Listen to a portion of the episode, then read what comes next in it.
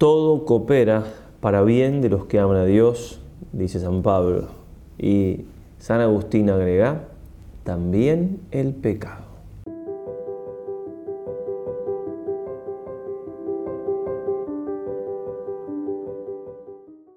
Queridos hermanos, seguimos entonces con una reflexión más en este retiro mensual, en este parate un poco en nuestras actividades para dedicarnos un poquito más al Señor y meditando sobre esto de la resiliencia, de eso de recuperarnos a pesar de las situaciones adversas, viendo, como decíamos en la charla anterior, todo como providencial, como permitido por Dios para nuestro bien, que nada se le escapa a su providencia, tomando fuerzas de, eso, ¿no? Si uno toma algo como venido del Señor, claro que es, distinto cómo uno lo recibe, cómo uno lo procesa, que si es algo que simplemente pasó porque pasó, o que depende de una libertad humana, pero que se le escapa a Dios y que, bien. Lo más difícil es quizás lo que vamos a ver ahora, es cuando depende de mi libertad, porque también me tengo que perdonar a mí, y eso, eh, ahí juega el, amor propio, juega, nos la juega mal. Pero bueno, como siempre, comencemos con lo más importante. En nombre del Padre, del Hijo y del Espíritu Santo. Amén. Dios te salve María, llena eres de gracia, el Señor es contigo. Bendita tú eres entre todas las mujeres y bendito es el fruto de tu vientre Jesús. Santa María, Madre de Dios, ruega por nosotros pecadores, ahora y en la hora de nuestra muerte. Amén. San Ignacio de Loyola, ruega por nosotros. Vamos entonces aquellas cosas de las cuales tenemos que, recuperarnos. Digo, lo que dijimos ayer eh, es para darle bastante vuelta, sobre todo también a cosas del pasado, ¿no? que, justamente curar las heridas va mucho por ahí, ¿cierto? De no dejar de ver de que estaba Jesús conmigo en esos momentos cuando sufrí tal cosa, tal otra, y por algún, algún bien enorme lo, que Él solamente sabe y que quizás con el tiempo podemos descubrir lo ha permitido. Bien, pero como decíamos, cuando el error lo cometí yo, cuando ya sea por, por error, por equivocación o por un pecado, ya es más difícil ver que si recuperarme suele ser un poco más difícil a veces. ¿Por qué? Bueno, porque un, poco también es entendible, porque claro, sentimiento de culpa, pero también a veces, como decíamos recién, no me deja mi amor propio. Si Dios me ha perdonado, pero yo no me perdoné a mí mismo. Bueno, eh, hemos hablado también bastante de esto cuando hablábamos en el retiro de la humildad, sobre la humildad que cuánto me ayuda el pecado cometido al ser humilde y a... entonces, alguna que otra cita breve reiteraremos, pero no va a ser encarado de la misma manera, pero digo, es un tema un poco recurrente porque obviamente que todos somos pecadores y en los momentos de, conversión, incluso en, en ejercicios, en momentos tengo que procesar todo esto para empezando segunda semana, toda la primera semana es una ayuda para, bueno, ahora me entrego todo al Señor, ahora no, porque, porque he sido un pecador y estoy saliendo del pecado y todo coopera para bien. Bueno, entonces dividimos esta, esta charla, esta meditación, este, esta reflexión en dos puntos. En primer lugar, cómo enfrentar nuestros fracasos, es decir, aquellas cosas donde em, no pequé, simplemente no me salieron como quería que me salgan y fue un fracaso. Bueno, mm, diciendo esto no me puedo no acordar del fracaso en aquel juicio que estuvo San Alfonso María de Ligorio, era muy jovencito, tenía, era doctor por las dos leyes, civil y eclesiástica, muy inteligente, había ganado todos los juicios y en un juicio se equivocó en algo y lo perdió. Y fue humillado, tan humillado que decidió dejar el mundo y entregarse a Dios porque vio que el mundo no lo podía hacer feliz realmente. Bueno, un fracaso, un fracaso humano le hace encontrar su camino en la vida. Fue un fracaso también para San Ignacio aquella bomba, bombarda que le pegó en Pamplona. Fue un fracaso militar, un fracaso... era un gentil hombre él, a servicio del, virrey y, bueno, no pudo ganar la batalla, ni mucho menos. gracias a eso tenemos a San Ignacio. ¿Y cuántos otros ejemplos incluso en nuestra propia vida, si uno lo mira, ya van pasando los años, ¿cierto? Y mira para atrás y cuánto Dios de cosas que en el momento eran tan terribles o muy difíciles, Dios sacó bienes y grandes bienes. Vamos entonces en primer lugar con un texto, eh, está hablando de la resurrección, San Alberto Hurtado, y habla de esto un poco de los fracasos. No son los mayores apóstoles los de más fachada, ni los mejores éxitos los de más apariencia. En la acción cristiana hay el éxito de los fracasos, los triunfos tardíos. ¿Cuántos fracasan en Cristo? Judas, el joven de la vocación, tampoco lo siguió. El anuncio de la Eucaristía, lo dejaron solo. Sus leprosos, nadie vino a darle las gracias, solamente uno. Los paralíticos. Para que se levante una pared hay que hundir mucho los cimientos, toneladas de cimiento. Las almas son tan movedizas cuánta generosidad oculta hay que moldearle, modelarle para que lleguen a sostenerse. Eh, pero un día, a la hora señalada por la providencia, se levanta una basílica. ¿Cuántos siglos para levantar una catedral? El que pone la primera piedra rara vez la ve terminada. Lo que está diciendo no es Dios tiene que acomodar muchas cosas en nosotros, primero en nuestro mundo interior, en nuestra profundidad, en nuestra humildad, para poder levantar nuestra vida espiritual, hacernos santos. Y lleva tiempo eso, y a veces no nos damos cuenta cuánto tiempo, y dice, ¿por qué? ¿Por qué no puedo superar esto? ¿Por qué si lucho? ¿Por qué? ¿Por qué este fracaso allá? ¿Por qué? Acá se mezcla un poco también todo lo moral, ¿no? El pecado, no pecado, pero digo, bueno, hay que dejarlo a Dios ser Dios y hay que seguir poniendo lo que está de nuestra parte, porque Él sabe más, muchísimo más. En el mundo lo invisible, lo que en apariencia no sirve es lo que sirve más. Un fracaso completo, aceptado de buen grado, hay que tener fortaleza para eso, más éxito sobrenatural que todos los triunfos. Sembrar sin preocuparse de lo que saldrá, no cansarse de sembrar. Dar gracias a Dios de los frutos apostólicos de mis fracasos.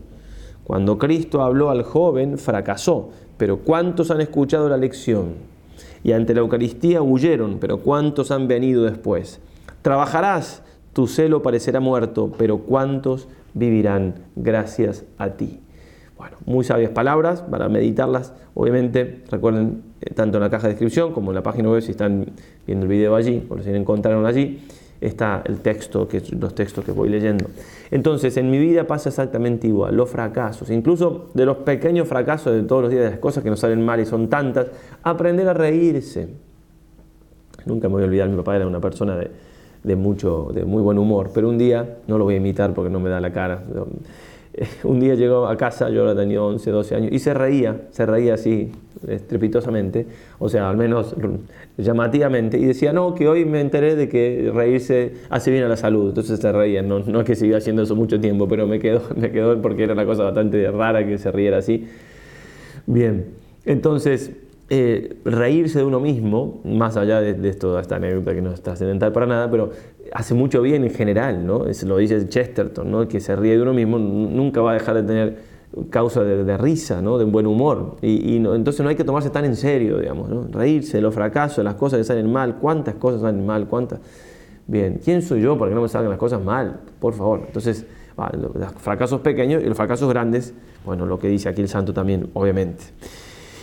El padre Irala, ese libro tan, tan hermoso, que, tan recomendable, en algún momento hay que leerlo, hay algunas personas que conviene incluso leerlo y meditarlo, y, se llama Control Cerebral y Emocional. Dice así, una señorita de la alta sociedad de Lima me ayudó eficazmente en la propaganda misional. Conseguimos un magnífico salón y ella se lanzó a la propaganda. Pero por falta de tiempo, a la, a la hora señalada solo había 12 personas. Al día siguiente vino ella a verme. Supongo que no tendré que consolarla por lo de anoche, le pregunté. No, padre, me respondió. Cada día paso dos horas con Dios, ahí está el secreto, ¿eh? y pienso mucho en la grandeza del ser infinito y siento que en su comparación todos los hombres somos como un granito de arena. Pues bien, al aceptar su propaganda lo hice por agradar al Padre Dios, que se alegra al ver felices a sus hijos, y las charlas de usted ayudan a eso. Así que el ser infinito me sonríe. Gané pues el millón. Los granitos de arena, es decir, los hombres, no me hicieron caso, no me hicieron caso. Perdí un centavito. El que gana el millón y pierde el centavo podrá estar triste. Dice el padre, qué respuesta tan sublime y tan apta para volvernos a la realidad y gritar y quitar importancia a los fracasos humanos si procedimos con buena voluntad lo decíamos también un poco en aquel retiro de, donde el padre Casanova nos hablaba de la importancia de unir nuestra voluntad con la de Dios. Cuando empezamos una obra, ya está ganada esa obra. ¿Por qué? Porque si la hago con rectitud de intención y, con, y habiéndola discernido, en el caso nuestro, con la obediencia de por medio, bueno, es que Dios lo quiere y ya gané ahí. Estoy haciéndolo por el Señor. Lo que resulte no me importa demasiado. Entiéndase bien que uno tiene que buscar hacer las cosas lo mejor posible, porque para hacerlas para, al hacerlas para Dios también tengo que buscar el éxito, entre comillas. ¿sí? que sea una pastoral o lo que sea, quiero, no, no, no hay que ser iluso en ese sentido. Incluso el Padre Hurtado tiene tiene textos muy lindos donde dice, bueno, a veces fracasamos, no le echemos la culpa a qué, eso es problema nuestro, analicemos nuestras obras, seamos, ¿no? Hay que hacer examen de conciencia de lo que hacemos también y si pusimos todo en nuestra parte, etcétera, ¿no? Y ahí ya, nos, ya, ya lo hemos contado en el libro La Acción, o en el para el que el reine dice, Dios es justo, a los que trabajan le da, le da su, la, victoria, le da el triunfo, le da... Bien, y si los comunistas son los que más trabajan, bueno, entonces ahí está. ¿No? Bueno, entonces sin quitar esa parte, de poner todo, una vez que uno hace todo lo que puede, ya empezando a hacerlo, ya gané todo, porque hay muchísimas cosas que no dependen de mí y eso es lo que lo dejo a Dios, pero lo que depende de mí, pongo todo lo de mi parte. De algún modo es también lo que se atribuye a San Ignacio, que si bien no eran palabras textuales de él, era su vida, hacer todo como si todo dependiese de mí y esperar a que, porque todo depende de Dios. ¿eh? Esa confianza, en definitiva, saber que todo depende de Él, pero yo no dejar de poner absolutamente, todo lo que me toca. Bueno, y así Dios quiere muchas veces que en nuestra vida haya fracasos. ¿Por qué? Porque mm, después se nota que la obra es de Él, que no es mi pericia, mi qué sé yo, es Él, es Él. Entonces Él es muy bueno con nosotros. Si nosotros nos creyéramos que somos nosotros, nos, nos haría mal. A veces uno dice, bueno, no, por, salir algo mal, y dice, no, no señor, ya, sé, ya sé, ya sé que no, no es mío, no tengo nada que ver, no me haga que salgan las cosas mal, no hace falta. porque Dios es tan bueno que, claro, porque nos ama, si, no, si, si, te la vas a creer, te quito, te quito, porque así, bueno, ¿qué, qué, cosa más dañina para nosotros que la falta de, de humildad. Y después esto puede ser en hechos que, que no nos salen tan bien o cosas de nuestra vida que, limitaciones que tenemos, por las cuales Dios quiere que se vea más su, más su gloria, ya sea simplemente por la humildad y por el ejemplo para otros, ya sea porque después la revierte. Miren, Sara, esposa de Abraham, era estéril. Rebeca, esposa de Isaac, era estéril. Raquel, esposa de Jacob, era estéril. Bueno, todas elegidas por Dios para ¿sí? Eh, la, esposa de Zacarías, la, la prima de Santa Isabel, era estéril. Dios eligió para que se note su obra, que la obra es de Él. Incluso a veces justamente hay desproporción en, lo que Dios quiere, o sea, que para que se note, nosotros tenemos que poner, no es que no ponemos todo lo que está en nuestra parte, pero en realidad no es nada, todo sale mal y después Dios lo da vuelta, porque así es la lógica divina, dice el padre Castellani. Cuando repartí, lo pone un, diálogo del Señor con nosotros, cuando repartí cinco panes entre cinco mil, ¿cuántas espuertas recogisteis? Como los apóstoles, ¿no? Doce. ¿eh? Cinco panes para cinco mil, doce espuertas. Cuando repartí siete panes entre cuatro mil, ¿cuántos canastos de sobrantes quedaron? Siete. Entonces quedaron menos, ¿cierto? Cuando más panes había para menos gente, quedaron menos y todavía no entendéis. Y reflexiona el padre Castellani. He aquí el rasgo misterioso. Cuanto menos panes, más gentes alimentadas y más excedente. Cuando más panes hechos de mano de hombre, menos gente, un millar menos y menos superabundancia. Una inexplicable proporción inversa. Parecería, según esa proporción, que si hubiese habido un solo pan, se hubiese podido alimentar con él a un quíntuple ejército, a 25.000 hombres, y a lo mejor con un medio pan alimenta Cristo a todo el universo. De hecho, en la última cena, al repartir el gesto, ya dos veces, al repetir, perdón, el gesto ya dos veces advertido, levantó en sus manos un medio pan. Para hacer su obra, Cristo pide primero lo poco que tenemos. Eso sí, todo lo que tenemos. Pero cuanto más poco es, más parece exaltarse su poder. Volvemos a aclarar, no es que yo tengo que poner, o sea, poner todo, todo. Ahí está, todo. Y si es poco, ahí está. Son mis cinco panes y dos peces, confiar en que Él hará lo demás. Y muchas veces en esto hay, hay fracaso, porque me siento fracasado al empezar, por así decirlo, o porque al intentar una vez no salió y Dios me lo pide de nuevo, etc. Dice así San José María Escribá, no te desalientes, te, te he visto luchar, tu derrota de hoy es entrenamiento para la victoria definitiva.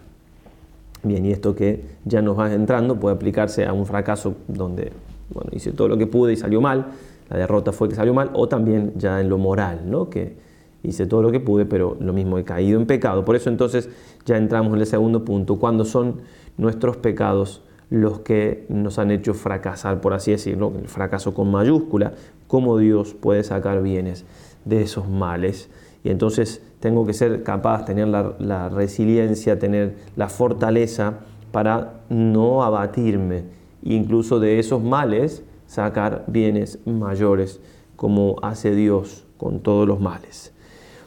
Por ejemplo, eh, en la vida de los santos que se convirtieron, que no vivieron una vida santa, o sea, una vida de, inmaculada en el sentido, todos somos pecadores, pero ya me entienden, ¿no? Santos que se convierten ruidosamente. Un San Agustín, no existirían las confesiones de San Agustín, un libro como pocos en la historia del cristianismo, ¿no? No existiría un tarde te amé, hermosura, tan antiguo y tan nueva, tarde te amé, no existiría eso, no existiría un Salmo 50 con todo el bien que ha hecho tantas almas ya eso es palabra de Dios, pero, pero Dios usó el pecado de David, ¿no? ¿Cuántos bienes saca? ¿Y por qué Dios no puede sacar bienes? ¿Por qué puedo ver eso en los demás y no lo puedo ver en mí? ¿Por qué? Bueno, ahí estamos, meditando, porque lo tengo que lograr con la gracia de Dios. Era todo egoísmo, dice San Charles de Foucault, de sí mismo antes de su conversión. Todo egoísmo, toda vanidad, todo impiedad, todo deseo de mal. Y eso se convirtió en un santo. San Ignacio tan vanidoso, tan buscador de honores, tan fuerte en eso. Bueno, esa fortaleza de las cosas del mundo la, convirtió en fortaleza para las cosas de Dios. Santa Teresa de Ávila. No me acuerdo haberme hecho el Señor merced muy señalada de las que delante diré, que no sea estando deshecha de verme tan ruin. ¿Mm? Se dice fácil, pero cuando nos vemos ruines, eh, sea por lo que sea, porque no hace falta acá que, haya caído en algún pecado, pero se entiende, ¿no? Verme ruin también involucra esta nada que somos pecadores. Bien.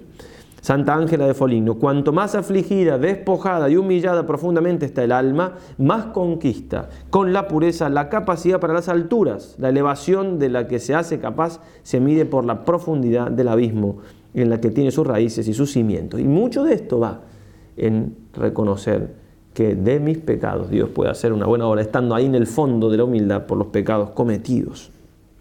Hemos dicho, ¿no? Feliz culpa, Dios, la iglesia le canta feliz culpa, porque nos mereció a Jesús. Bien, la culpa no vamos a hablar ahora de lo terrible que es el pecado, lo hemos meditado en los ejercicios, lo seguiremos meditando, pero Dios es tan Dios que puede hacer algo así, sacar bienes, grandes bienes de grandes males. ¿no? Y ese etiam pecata que decíamos al principio no es un detalle, San Agustín lo pone ahí, ¿no? Todo coopera para bien de los que también el pecado. Bien.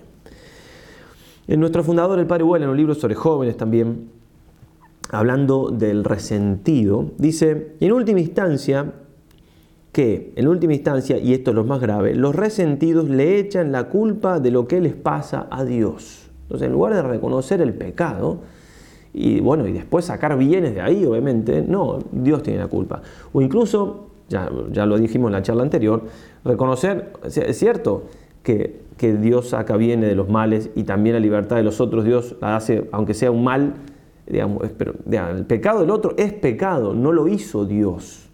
Ahora que Dios saca bienes de ahí, que Dios lo permite para un bien, es cosa distinta. ¿eh? Pero no hay que atribuirle un mal, un pecado a Dios, absolutamente lo contrario. Entonces, dice el padre Vuela, sus razonamientos serían estos de los resentidos. Tuve un accidente por exceso de velocidad, la culpa la tiene Dios. No soy todo lo linda que tendría que ser, la culpa la tiene Dios. Mis padres se separaron y me abandonaron, la culpa la tiene Dios. No encuentro trabajo, la culpa la tiene Dios. Me va mal en los estudios, la culpa la tiene Dios. No tengo dinero, no encuentro novio, la culpa la tiene Dios. Soy infeliz, desgraciado, la culpa la tiene Dios. La sociedad me maltrata, la culpa la tiene Dios. Ahora bien, Dios no quiere el mal, no causa el mal, no crea el mal, solo lo permite, lo tolera. Y ello por dos razones. Primero porque respeta nuestra libertad y segundo porque Él es capaz de sacar del mal grandes bienes. ¿Mm? No se contradice esto lo que decíamos, o sea, eh, no quiere, sobre todo el mal que no quiere es el mal moral, es el pecado. Después, el, el mal físico, sí, digamos, dado el pecado original, o sea, no lo quiere en sí mismo, en el sentido de que el plan de Dios no era que el hombre sufriera. Pero bueno, obviamente que yo si estoy enfermo, dado que, la enfermedad existe por voluntad del hombre, yo puedo tranquilamente decir, Dios me manda esta enfermedad y no hay ningún problema, ¿cierto? Bien. Pero ahora, también que yo puedo tener enfermo por culpa mía, también eso hay que, o por culpa de otro. Bueno, y ahí uno puede hacer un pasito más, pero también puede entenderlo así, porque Dios también de mi pecado, si es por mi pecado o de mi error, puede sacar un bien. ¿Se entiende? Entonces todo dentro del misterio de la providencia divina. Entonces, pero hay que aclarar esto, entonces, sobre todo para un resentido, para quienes echan la culpa a Dios. Hay gente que no se acuerda de Dios más para. O sea, no, no son, son ateos, no van a misa, no le importa nada. Ahora, ¿hay mal en el mundo? Claro, entonces, ¿Dios qué? Dios es malo, ya está. Y para lo único que se acuerda, obviamente, una injusticia. Entonces, ¿quién apretaba el acelerador en el accidente? ¿Dios? ¿Quién decidió que tus padres se separaran? ¿Dios? ¿Quién tiene la culpa de que, no estudies? ¿Dios? ¿Quién tiene la culpa de que por tu mal carácter no encuentres novio? ¿Dios? No tenés fe en Dios, no tenés esperanza en, sus promesas, ni lo amas como corresponde y sos infeliz y desgraciado. ¿Quién tiene la culpa? ¿Dios? ¿Mm? Entonces, hacernos cargo nosotros de lo que la libertad nuestra o de otros, y sobre todo la nuestra, digamos. Ahora, si porque yo pongo todos los medios que puedo para conseguir trabajo, todo, rezo, busco, acá busco, busco, busco, me sacrifico, me dan temprano, bueno, ahí sí yo puedo decir, bueno, Dios quiere esto, pero no la tiene la culpa, porque culpable no es, porque culpa supone hacer eh, algo que está mal moralmente, no, bueno, ¿qué querrá Dios de esto? Y todo lo que hemos dicho de la confianza en la providencia. Entonces, de esa manera uno puede ver en, los momentos difíciles de la vida, siempre y en todo, eh, incluso en nuestros pecados, que Dios me quiere hacer un bien, que Dios me quiere fortalecer, o sea, permite eso para que yo sea humilde, para que, porque si no, no lo soy y es un gran mal. Se puede ver de cada circunstancia de la vida. Dice Monsignor Fulton Sheen, los apóstoles sacaron la red con 153 peces los contaron ese día. Cristo les había recordado su misión original de ser pescadores de hombres. Implícitamente, además, había otra verdad. Sin mí nada podéis hacer. Nada. Porque ellos habían intentado, no habían podido. Antes de fortalecernos, Él nos hace sentir lo vacío que estamos. Y en ese hacernos sentir lo vacío que estamos, a veces permite que pecamos. El pecado es nuestro, es libre, nuestro, pero ¿sí? Dios lo ha permitido para, que, para hacernos sentir lo vacío que estamos, lo poco que podemos, no hay pecado del cual no sea capaz, decía San Agustín, ¿para qué? Para fortalecernos, para fortalecernos, así tenemos que ver nuestro pecado. También en otro lugar, hablando ya este, de, la relación con el Señor, se puede aplicar en relaciones humanas, dice así, muchos de ellos, habla de sacerdotes que, que, que han dejado el ministerio y han regresado, ¿no? Muchos de ellos sin querer autojustificarse, han regresado y demostrado que un amor reconciliado es a veces más dulce que una amistad intacta. Cristo en la cruz y Cristo en la Eucaristía se convierten para siempre en la piedra de toque del celibato. Entonces han dejado por no poder cumplir el celibato, no querer y cuando vuelven entonces la cruz de Cristo y la Eucaristía les mantiene firmes y se hace dulce el amor, porque el amor a veces, como bien dice, reconciliado, a veces es más dulce que la amistad intacta. Bueno, el, que, el que, vuelve no de, una... El, que está en el ejército y se va, el desertor, y vuelve, eh, pelea con más ganas, ¿no? porque sabe que es desertor. Bueno, así, así. Entonces vemos cómo en la escritura también Dios elige, ¿no? Elige. ¿sí? O sea, ¿Quién es la, que, la, madre de Salomón? ¿Quién es? De todas las, mujeres que tenía David. ¿Quién es? ¿Mm? Con la, aquella con la cual él cometió adulterio. Y en la lista, cuando está la lista de los ancestros del Señor en el Evangelio, se va citando todos, está citada ella. ¿Mm? No es la única, si mal no recuerdo, que, que, tuvo algún pecado, por así todos han tenido pecado, pero me entiende, ¿no? Que, está un poco manchada. Digo, puede ser una santa mujer, digo, además el problema ahí es más David que ella, etcétera. No vamos a hacer un análisis de eso. Pero bueno, David, santo David también, ¿no? Entonces digo, ¿por qué ella? ¿Por qué, por qué no otra? bueno, uno puede entenderlo también por eso, para que tengamos esperanza de que Dios de los males puede hacer bienes enormes, un mal tan grande como hizo David, el pecado, adulterio, asesinato bueno, sí, tuvo ese castigo, el, primer, el hijo se le murió, Pero después de ahí nació Salomón, ¿cierto? Dios es así, Dios es así. Por ejemplo, de Aarón, a Aarón se lo llama en la escritura varón irreprensible, en sabiduría 18, 21. Varón irreprensible lo llama el mismo Dios, dice el padre, el Monseñor Strobinger. Aarón, a quien generosamente llama aquí irreprensible, había caído antes en la apostasía idolátrica que el mismo Dios llamó asquerosa abominación en Éxodo 32.2 y siguiente. ¿Sí? Había, y bueno, se arrepintió, lloró sus pecados. Mm, no olvidemos también, Pedro, Pedro fue quien fue, se arrepintió. Bien. Sirácida 17:28. Oh, cuán grande es la misericordia del Señor y cuánta su clemencia para con los que a Él se convierten. Cuánta su clemencia para los que, sí, cuánta, cuánta bondad es más, porque a una persona que, lleva años de, servicio en el Señor, como Dios lo trata como una persona ya con más fuerza espiritual, entonces no, no lo cuida tanto en este sentido, permite ciertos dolores de cosas porque ya está fortalecido, ¿no? como cuando se cayó en el río Santa Teresa y se golpeó mucho la rodilla y dice, Señor, así trató a mis amigos, por eso tienes tan pocos. Bueno, así, anécdota conocida, ¿cierto? Ya la hemos dicho. Además, Bien, entonces ahora cuando una persona recién se convierte, Dios como lo ama tanto, la ama tanto como a todos, pero sabe que es débil, le va poniendo almohadones, almohadones, almohadones, así para que no caiga, para que no caiga, le pone la regla todo, para que lo vea, lo vea en todos lados, ¿para qué? Para que siga adelante. Después un santo también lo ve en todos lados, pero ya me entienden la idea. Una vez una persona tenía que reconocer un pecado y de ese pecado podía salirse varias consecuencias para su vida, pero bueno, tomó la decisión, bendito Dios, de reconocerlo y decir, bueno, listo, hice esto mal ya está, enfrentó a la persona con la cual tenía que enfrentarse para decirle que había hecho eso, mal. Bien, y bueno, en fin, entonces, ¿qué hizo? Este, la persona reaccionó tan bien, la otra persona, tan bien, que después decía, yo sentía que me estaba tirando de un quinto piso. Me tiré, porque tenía que tirarme, ya tenía que asumir, y caí en unos colchones que no me hice absolutamente nada. ¿no? Bueno, así hace Dios con nosotros, nos cuida, nos protege, ¿no? y hace que en definitiva podamos eh, sacar bienes y, salir sin tanta dificultad.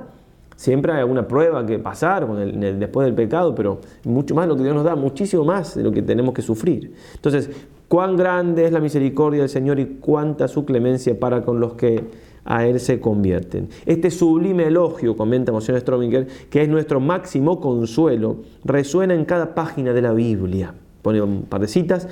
¿Qué es el pecado ante la misericordia de Dios? Pregunta San Juan Crisóstomo. Una telaraña que desaparece para siempre al soplo del viento. Bien, entonces aquí otra cita de la Escritura, en este caso Isaías 49. Estamos hablando del pueblo, eh, del pueblo elegido que sale de su cautiverio y cómo Dios lo protege. Así hace Dios con nosotros cuando salimos del pecado. Él nos protege, nos cuida Salid, les dice, y a los que estáis en tinieblas, venid a, la luz. En el camino encontrarán con qué alimentarse y sobre todo los cerros hallarán su pasto. Tendrán, no tendrán ni hambre ni sed, no les molestará viento solano ni sol, porque los conducirá aquel que de ellos se ha apiadado y a manantiales de agua los llevará. Convertiré en caminos todos mis montes y mis calzadas se alzarán. Mira cómo vienen de lejos estos del norte y del oeste y aquellos de la tierra de Sinim. Cantado cielos y tuvo tierra, salta de gozo, prorrumpid en júbilo, oh montañas, porque Yahvé consuela a su pueblo y tiene compasión de sus pobres. Hermoso, realmente así nos trata Dios, sin duda. No nos deja nunca, pero mucho menos, o sea, sino con mayor delicadeza, con mayor paternidad, cuando estamos en un momento así saliendo, cuando estamos heridos todavía por nuestros propios pecados, curándonos de ellos. San José María Escribá de Balaguer decía, tristeza, apabullamiento, no me extraña, es la nube de polvo que levantó tu caída. Pero basta, ¿acaso el viento de la gracia no llevó lejos esa nube? Después, tu tristeza, si no la rechazas, bien podría ser la envoltura de tu soberbia. Es que te creías perfecto e impecable. En otro lugar, no pienses más en tu caída. Ese pensamiento, además de la de losa que te cubre y abruma, será fácilmente ocasión de próximas tentaciones. Cristo te perdonó, olvídate del hombre viejo. Para lo único que uno tiene que acordarse del pasado es para vivir más el presente, para ser más humilde, para amar más a Dios. Y no, claro, por supuesto. lo que dice está perfecto y obviamente que está suponiendo esto que digo yo, obviamente. Te has portado bien aunque hayas caído así de hondo. Te has portado bien porque te humillaste, porque has rectificado, porque te has, te has llenado de esperanza y la esperanza te trajo de nuevo al amor. No pongas esa cara boba de pasmo, te has portado bien, te alzaste del suelo, surge, resonó de nuevo la voz poderosa, et ambula, ahora a trabajar. ¿Mm? Bien, hermoso, entonces, te has portado bien porque has reconocido el pecado, eso sin duda es portarse bien. Y hay cada pecado por ahí en el sentido de que, pongo dos casos así, de, lo leo, lo leo, ¿no? De que ante la posibilidad del martirio se asustaron y después tomaron fuerza de esa misma caída y volvieron y dieron su vida. Y están en el martirologio. El 22 de mayo, por ejemplo, en África, santos Casto y Emilio, mártires, que, según escribe San Cipriano, vencidos en una primera batalla, el Señor los restituyó victoriosos en un segundo combate, para que fuesen más fuertes frente a las llamas, ante las que habían cedido la primera vez, y finalmente consumaron su sacrificio por el fuego. Impresionante, año 203, impresionante. Imaginen, pongámonos en el cuero de ellos, el cuero casi literalmente, el cuero que fue quemado por el fuego. ¿no? A ver, desistimos, la humillación, quizás crítica de los demás, nunca faltan. Este, bueno, ¿y qué? Y hay otra oportunidad. Y confiando en el Señor, movido por su gracia, pero confiando, lo intentaron y fueron mártires. Impresionante. Lo mismo se puede aplicar a nuestra vida. Cualquier cosa que nos haya pasado, cualquier caída, cualquier es más, tenemos que, tenemos que pensar que en definitiva si caímos, algo de soberbia escondida había. Es más que probable, siempre hay. Y ahora tan, claro, aprovechar lo que pasó y decir, no, no, Señor, no puedo nada, no puedo nada, no puedo nada, pero contigo puedo todo. ¿Mm? Y el problema es que la otra vez creía algo, creía que podía algo solo, y, bueno, pues ya está, ya no lo creo. Ahora, si quieres esto, que veo, que me pides, etcétera, allá voy. Otro caso, 13 de junio, en Hue, en Anam, hoy Vietnam, santos Agustín Pan Viet Uy y Nicolás Bui Viet Te, mártires, los cuales, llevados primero por el miedo, profanaron la cruz, pero arrepentidos inmediatamente, solicitaron del emperador Mingman ser juzgados de nuevo como cristianos, siendo heridos mortalmente y arrojados, aún vivos, al mar desde una nave. Inmediatamente la gracia, ¿no? Pero fueron fieles a la gracia, acababan de renegar de Cristo. Impresionante. Impresionante. De la carta a los hebreos leemos, capítulo 11, ¿no? ¿Y qué más diré después de que porque me faltaría el tiempo para hablar de Gedeón, de Barak, de Sansón, de Jefté, de David, de Samuel, los profetas, hablando de la, fe que tenían, los, ensalza, los cuales por la fe subyugaron reinos, obraron justicia, alcanzaron promesas, obstruyeron la boca de los leones, apagaron la violencia del fuego, escaparon el filo de la espada. Y según traducción de Monseñor Strobinger, cobraron fuerzas de su flaqueza. Otras dicen curaron de sus enfermedades, pero me tomo esta, cobraron fuerza de su flaqueza, se hicieron poderosos en la guerra y pusieron en fuga a ejércitos enemigos. Ya hemos hablado de eso cuando hablamos de la humildad, ¿no? Tomar fuerza de la, flaqueza, cuando soy débil soy fuerte. Eh, entonces, la fortaleza tiene que ayudarnos a esto. lo que pasó no me puede hacer caer más, sino al contrario tiene que ser una fuerza mayor, con la gracia de Dios, por supuesto, para llegar a la santidad la que el Señor me, lleva, me, llama. No sabía si leer esto que iba a leer, porque ya lo hemos citado más de una vez, pero realmente está tan hermoso este texto que me pareció que lo dejábamos no más. Es de Jack Phillips. No tenemos derecho a dejarnos acorralar por nuestro pasado. Eso sería añadir un pecado más a los ya cometidos sería una falta de confianza en la misericordia y el poder infinitos de Dios que nos ama y está siempre dispuesto a ofrecernos una nueva oportunidad de alcanzar plenamente la santidad, sin que el pasado suponga jamás un impedimento. Cuando nos sentimos tentados por el abatimiento al considerar nuestro pasado y el escaso camino recorrido, es necesario hacer un gran acto de fe y de esperanza como el siguiente. Te doy gracias, Dios mío, por todo mi pasado, Creo firmemente que de cuanto he vivido tú podrás sacar un bien. No quiero tener ningún pesar y desde hoy me decido a recomenzar desde cero con exactamente la misma confianza que si toda mi historia pasada no estuviera hecha sino de fidelidad y santidad. Nada podrá agradar más a Dios que esta actitud. Muy resiliente, obviamente, esta actitud ante el pasado y es la que tenemos que lograr alcanzar. Santa Teresita, niño Jesús, dirá, entienda que para amar a Jesús, para ser su víctima de amor, cuanto más vil y miserable sea una, más idónea será para recibir las operaciones de este amor que consume y transforma. Se dice fácil esto, ¿eh? pero el amor propio se resiste, se resiste, se que te resiste. El solo deseo de ser víctima basta, pero es necesario consentir en quedar siempre pobres e impotentes. Consentir en eso. Y aquí lo difícil, porque ¿quién hallará el verdadero pobre de espíritu? Hay que buscarlo muy lejos, dice el autor de la imitación de Cristo. Él no dice que tenga que buscarse entre las grandes almas, sino muy lejos, esto es, en la pequeñez, en la nada. Ah, quedemos pues muy lejos de todo lo que brilla, amemos nuestra pequeñez, amemos el no sentir nada, también en la oración está hablando obviamente, ¿no? Entonces seremos pobres de espíritu y Jesús vendrá a buscarnos por muy lejos que nos encontremos. Él nos transformará en llamas de amor. Sí, muy fiel a su Padre Espiritual, San Juan de la Cruz, llama de amor viva. Yo mismo, sigue, siempre miro el lado bueno que tienen las cosas. En cambio, hay quienes lo toman todo de manera que doblan la pena. Lo que yo hago todo lo contrario.